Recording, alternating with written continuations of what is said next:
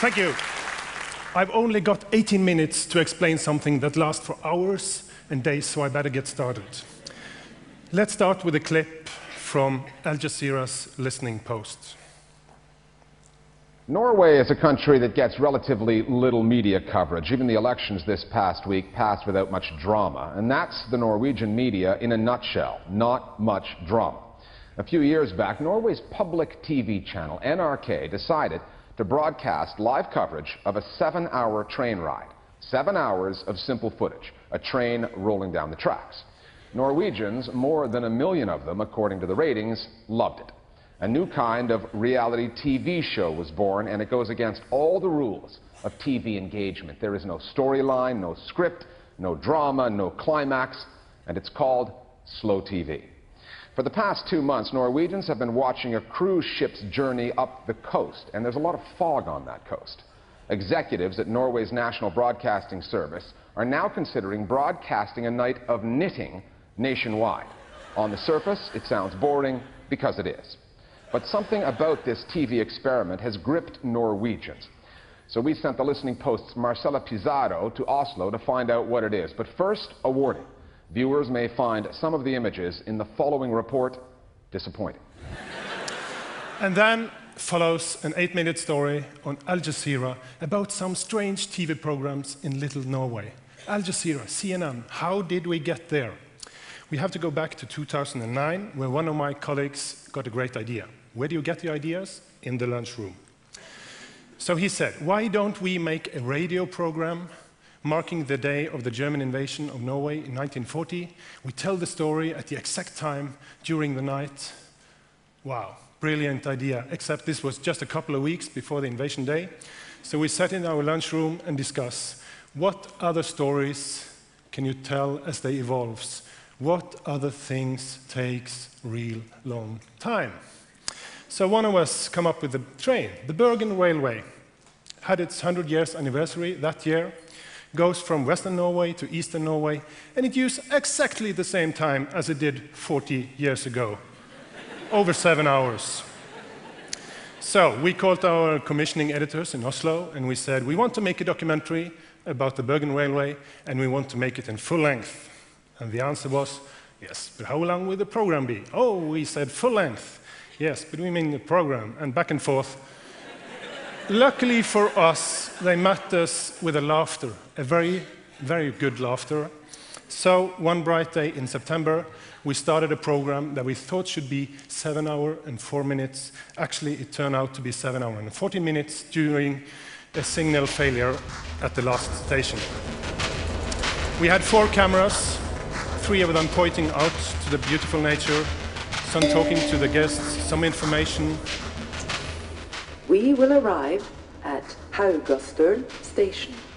And that's about it. But of course also the 160 tunnels gave us the opportunity to some archives. Og så en liten flørt mens maten fordøyes. Den siste utforkjøringen før vi når målet. Bjørnfjell stasjon passeres. Og så en ny tunnel.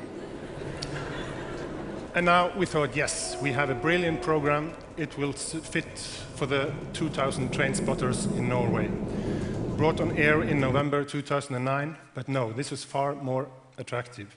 This is the five biggest TV channel in Norway on a normal Friday. And if you look at NRK2 over here, look what happened when they put on the Bergen Railway show. 1.2 million Norwegian watched part of this program. And another funny thing, when the host on our main channel, after the Have a got news for you, she said, and on our second channel, the train has now nearly reached Myrdal station. Thousands of people just jumped on the train on our second channel like this. This was also a huge success in terms of social media. It was so nice to see all the thousands of Facebook and Twitter users discussing the same view, uh, talking to each other as they were on the same train together. And especially I like this one. It's a 76-year-old man. He's watched all the program, and at the end station, he rises up to pick his, what he thinks is his luggage, and he hit, his head hit the curtain rod, and he realized is in his own living room.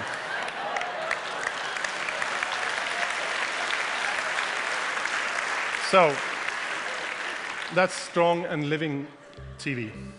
436 minute by minute on a Friday night. And during that first night, the first Twitter message came, why be a chicken? Why stop at 8,000, why stop at 436 when you can expand that to 8,040 minute by minute and do the iconic journey in Norway, the coastal ship journey Hurtigruten from Bergen to Kirkenes, almost 3,000 kilometers covering most of our coast, has a 120 year old, very interesting history, and take literally part in life and death along the coast. So just a week after the Bergen Railway, we called the Hurtigruten company and we started planning for our next show. We wanted to do something different. The Bergen Railway was a recorded program. So when we sat in our editing room, we watched this picture, it's all station, we saw this journalist. We had called him, we had spoken to him, and when we left the station, he took this picture of us and he waved to the camera, and we thought, what if more people knew that we were on board that train? Would more people show up? What could, how could it look like? So we decided our next project, it should be live. We wanted this picture of us on the fjord and on the screen at the same time. So, this is not the first time NRK have been on board a ship. This is back in 1964, when the technical managers have suits and ties, and NRK rolled all its equipment on board a ship, and 200 meters out of the shore, transmitting the signal back, and in the machine room, they talk to the machine guy, and on the deck, they have splendid entertainment. so, being on a ship is not the first time. But five and a half days in a row and live, we wanted some help and we asked our viewers out there, what do you want to see? What do you want to see? What do you want us to film? How do you want this to look like? Do you want us to make a website? What do you want on it? And we got some answers from you out there, and it helped us a very lot to build the program. So, in June 2011, 23 of us went on board the Hurtigruten coastal ship and we put off.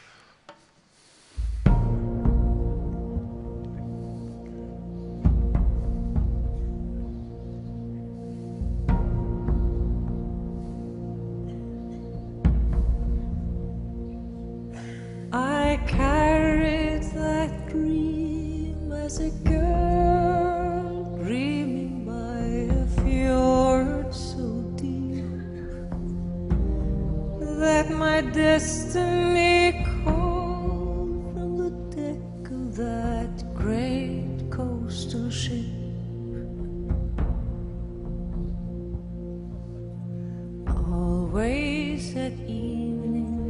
the ship hailed from far out to sea, saying she had snored as I ran to the harbor to see. I have some really strong memories from that week, and it's all about people. This guy, for instance, he's head of research at the university in Tromsø. and I will show you a piece of cloth. This one. It's the other strong memory. It belongs to a guy called Eric Hansen. and it's people like those two who took a firm grip of our program. And together with thousands of others along the route, they made the program what it became. They made all the stories. This is Carl, he's in the ninth grade. It says, uh, I will be a little late for school tomorrow. He was supposed to be on the school at 8 a.m. He came at 9 a.m. and he didn't get a note from his teacher because the teacher had watched the program. How did we do this? Yes, we took a conference room on board the Hurtigruten. We turned it into a complete TV control room. We made it all work, of course. and then we took along 11 cameras. This is one of them. This is my sketch from February.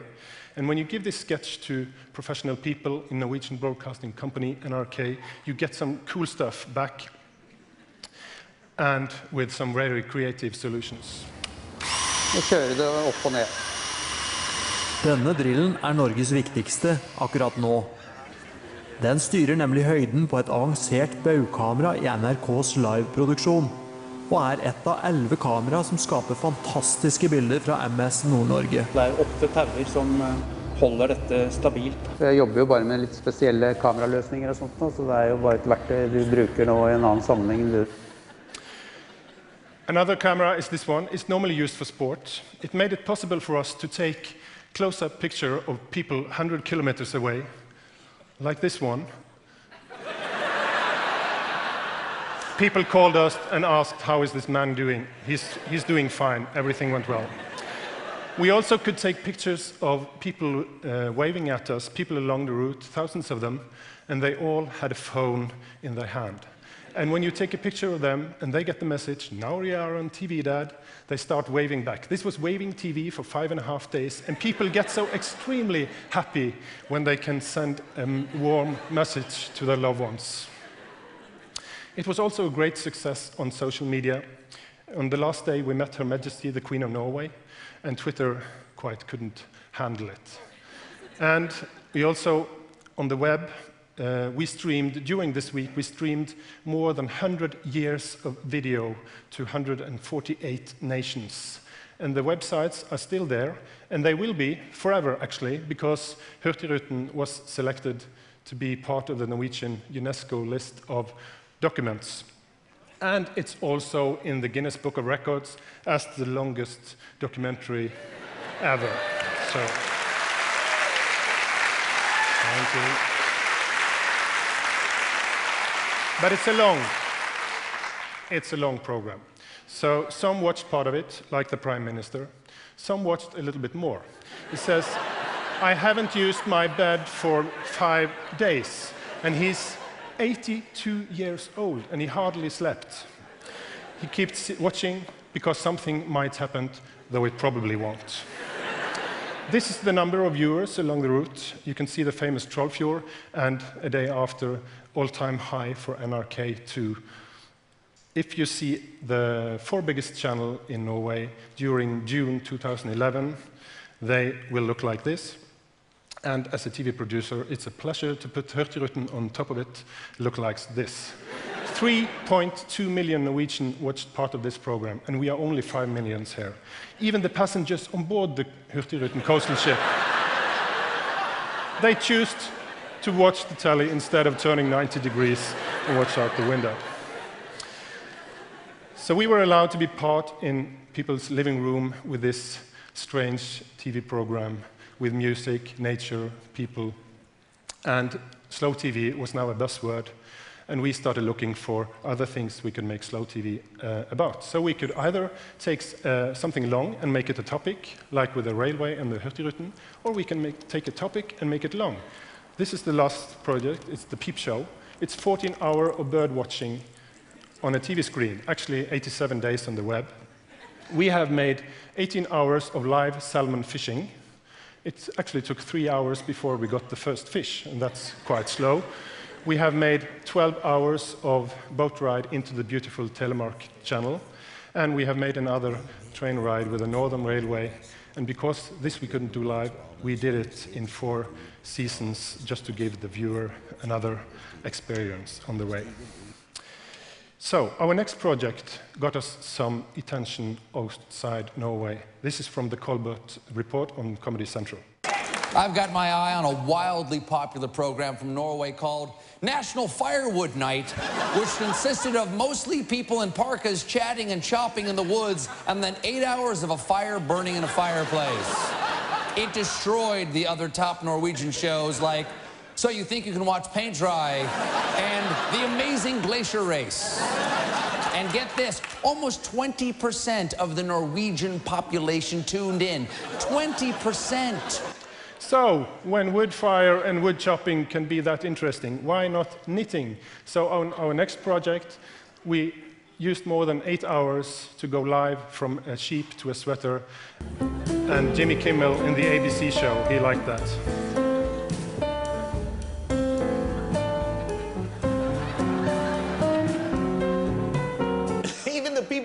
Show are falling asleep. And after all that, the knitters actually failed to break the world record. They did not succeed. But remember the old Norwegian saying, it's not whether you win or lose that counts. In fact, nothing counts, and death is coming for us all. Exactly. So, why does this stand out? This is so completely different to other TV programming. We take the, uh, the viewer on a journey that happens right now in real time, and the viewer gets the feeling of actually being there, actually being on the train, on the boat, and knitting together with others. And the reason I think while they're doing that is because we don't edit the timeline. It's important that we don't edit the timeline. And it's also important that what we make slow TV about is something that we all can relate to, that the viewer can relate to, and that somehow has a root in our culture. This is a picture from last summer when we traveled the coast again for seven weeks. And of course, this is a lot of planning. This is a lot of logistics. So this is the working plan for 150 people last summer. But more important is what you don't plan. You don't plan what's going to happen. You have to just take your cameras with you. It's like a sports event. You rig them and you see what's happening. So this is actually the whole running order for Hurtigruten. 134 hours, just written one page. We didn't know anything more when we left Bergen. So you have to let the viewer make the stories themselves. And I give you an example of that. This is from last summer.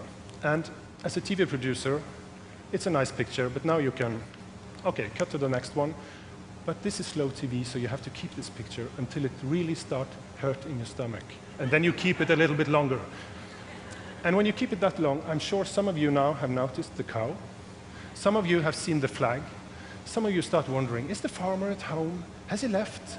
Are you watching the cow? And where is that cow going? So my point is, the longer you keep a picture like this, and we kept it for 10 minutes, you start making the stories in your own head. That's slow TV. So, we think that slow TV is one nice way of telling a TV story, and we think that we can continue doing it, not too often, once or twice a year, so we keep the feeling of event.